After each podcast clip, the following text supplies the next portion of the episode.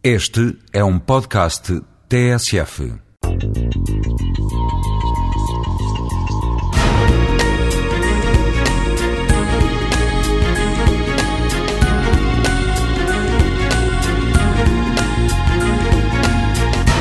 O que nós procuramos eh, nas nossas casas, fundamentalmente, é, é proteção, conforto, proteção contra as adversidades climáticas, enfim, se estiver a chover, precisamos de um teto, e sempre foi assim.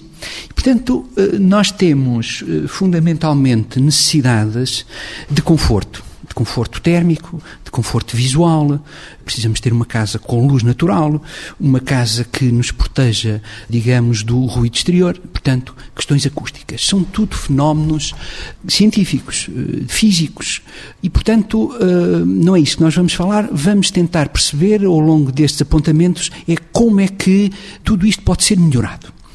A primeira ideia fundamental é as casas são construídas em determinadas zonas eh, climáticas, portanto, há climas diferentes. Construir no norte é diferente de construir no sul. Uma casa com uma orientação ou com outra orientação tem mais sol ou menos sol e, portanto, há aqui um, um papel fundamental do arquiteto no desenho e no que será a casa no futuro o que será a casa em termos finais do seu conforto térmico, do seu conforto visual e acústico.